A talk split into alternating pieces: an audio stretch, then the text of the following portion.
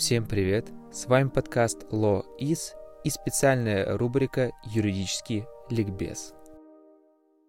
Так, в эфире снова юридический ликбез. И сегодня у нас будет очень интересная, я думаю, тема, потому что кто не любит уголовное право, а тем более мы сегодня поговорим про необычные институты в международном уголовном праве. Вообще, право достаточно непостоянно, и мы всегда а, наблюдаем множество изменений, которые связаны в том числе и с анализом международного опыта, внедрения тех или иных институтов. И сегодня, как я уже сказала ранее, мы поговорим о международном уголовном праве. А, я хочу рассказать вам об интересных и необычных для российского уголовного права институтах или, а, я бы даже сказала, подходах. Конечно, в каждой стране есть свои законы в отношении тех или иных а, спорных тем. К примеру, заезженная эвтаназия, аборты, клонирование.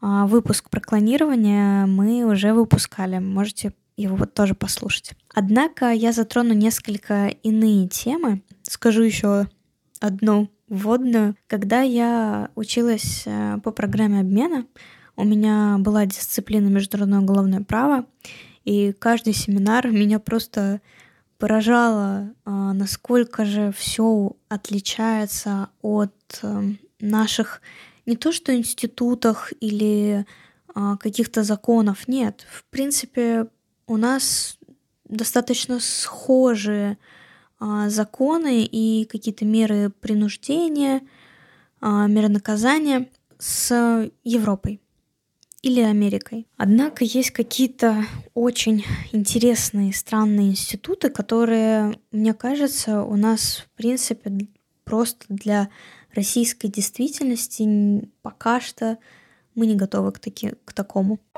Первое, что я скажу, это ассистирование суицида.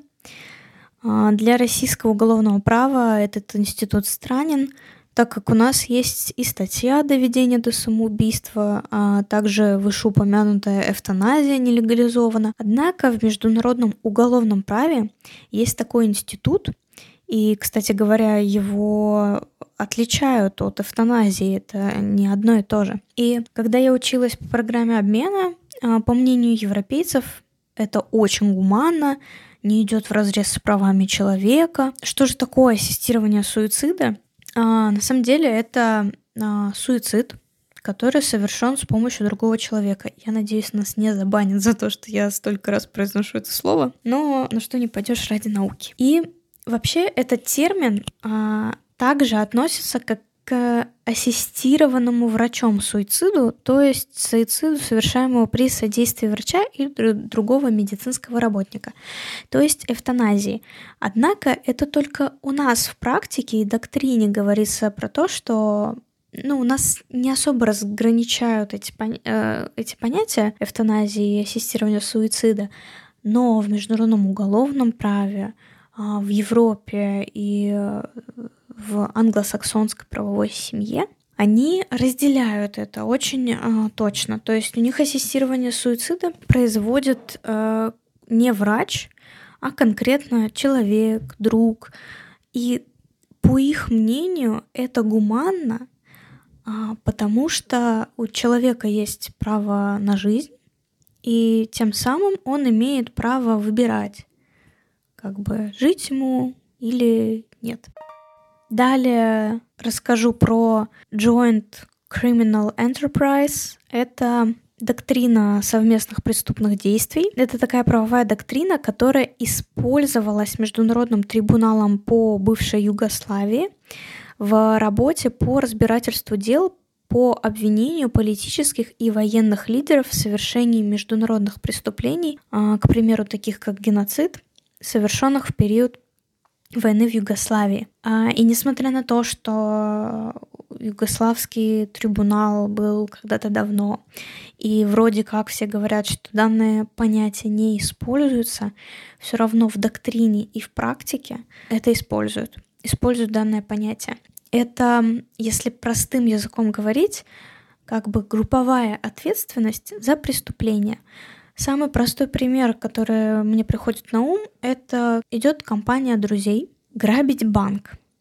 И они договаривались о том, что они идут грабить банк. И ничего более. То есть без а, ранений других людей, без убийств, только ограбить банк. Но во время того, как они грабили банк, один из команды, к примеру, из пяти человек, убил сотрудника банка. И по этой доктрине абсолютно все участники несут ответственность за убийство – даже если э, в их планы это не входило. Потому что по международному уголовному праву считается, что если группа идет на преступление, даже если какие-то детали не обговаривались или какие-то последствия, несмотря на это, они все равно должны были предполагать, что такое может быть. Тем самым, раз они согласились с возможностью даже такого исхода, а, из-за этого они должны нести групповую ответственность. Я долго думала, что выбрать третьим, потому что я, конечно, не могу рассказать э, в этом выпуске абсолютно все институты. Очень много интересного, очень много интересных подходов и к, даже к тому же клонированию, и к трансплантации органов, и вообще ко всему, ко всему. И, в принципе, отношения а, и вот эту линию, которую выстраивает международное уголовное право, это достаточно интересно. Очень интересно изучать, потому что, мне кажется, в этом заключается то, насколько у нас даже менталитет разный. Какие-то моменты для нас кажутся странными, а, например, принудительное кормление. Если да, бывает такое, нам сразу приходит на ум тюрьмы. Однако в международном уголовном праве и в Европе эта практика распространяется на людей, страдающими анорексией или иными подобными заболеваниями, а, чтобы они ели и не довели себя до летального исхода, их э, принудительно кормят. С точки зрения международного уголовного права это абсолютно нормальная практика. Как это рассматривается с точки зрения морали, они до сих пор спорят. Последнее, что я хотела сказать, это про угоны самолетов. Почему я решила взять угоны самолетов, если как бы понятно, что в любой стране это, ну, как бы да, это преступление, и что здесь необычного а необычно то, как они э, рассматривают это. То есть, когда, например, мы э, вспоминаем там вот угон самолета, мы сразу начинаем рассуждать какими-то правовыми материями. Несмотря на то, что международное уголовное право — это право, они рассуждают о неправовой материи, они рассуждают с точки зрения морали как бы морали и право. Поэтому я взяла э, этот пример. И сразу же, если вы открываете в любом учебнике по международному уголовному праву главу про угоны самолетов, а, вы первое, что увидите, это момент того, насколько рационально будет сбить данный самолет, а, убив пассажиров на борту, но при этом не пострадают мирные жители, которые могли бы пострадать предположительно, если бы самолет упал, э, не знаю, в городской местности.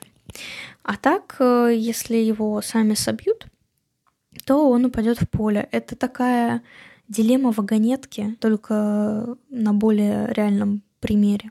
В конце, как бы подытожив это все, я э, хочу опять выделить момент того, что международное уголовное право очень интересно. Оно интересно даже не с точки зрения институтов, о которых я говорила, а интересно с точки зрения подхода, потому что абсолютно везде у них идет мораль и право, абсолютно во всех учебниках, а, если проходишь какую-то тему, например, про сексуальное согласие и так далее, они приводят примеры, дилеммы. И ответа на эти дилеммы нет. Каждый решает для себя. Да, есть право, но международное уголовное право безусловно рассматривает нормативно-правовую базу, однако мне кажется, что более важно для них это решить или попробовать хотя бы немного приблизиться к пониманию того, что будет более правильнее и более гуманно для общества и для отдельного человека в целом.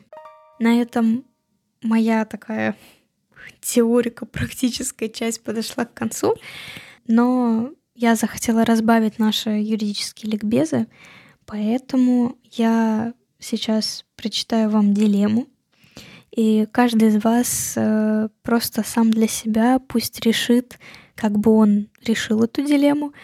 А если вы хотите подискутировать или поделиться своим мнением, то пишите комментарии в нашей группе ВКонтакте или в Телеграм-канале. Несколько лет назад вы превратились в компанию по производству бургеров. Теперь ваша продукция продается по всему миру. Но недавно вы узнали ужасную новость. В одном городе, съев ваш бургер, умерло трое незнакомых друг с другом человек. По мнению полиции, против вашего бренда орудует некий преступник, который впрыскивает яд в бургеры по меньшему количеству в других э, магазинах. Отрицательный фактор сверхтонкой иглы, который не является следствием упаковки, поэтому определить э, продукт, который подвергся отравлению, а, невозможно. Бургеры немедленно изъяли из двух магазинов, где их приобрели жертвы отравления. Однако информация об этом моментально разошлась в СМИ. Убийца по-прежнему на свободе, а продажи бургеров рухнули. А, вам необходимо срочно придумать выход из кризиса, и а, у вас есть три варианта. Ничего не делать, отозвать ваши товары из магазинов в этом городе и уничтожить их, или отозвать и уничтожить товары по всему миру. Итак, вопрос. Какой из этих вариантов вы выберете? Мне очень интересно ваше мнение. Я бы хотела, чтобы кто-то написал в комментариях. На самом деле дам небольшую подсказку. А, это реальное дело. Такое действительно было. А, с руководителем компании Johnson Johnson в 1982 году. Что выберете вы, решать только вам. Всем до скорой встречи на следующем выпуске подкаста.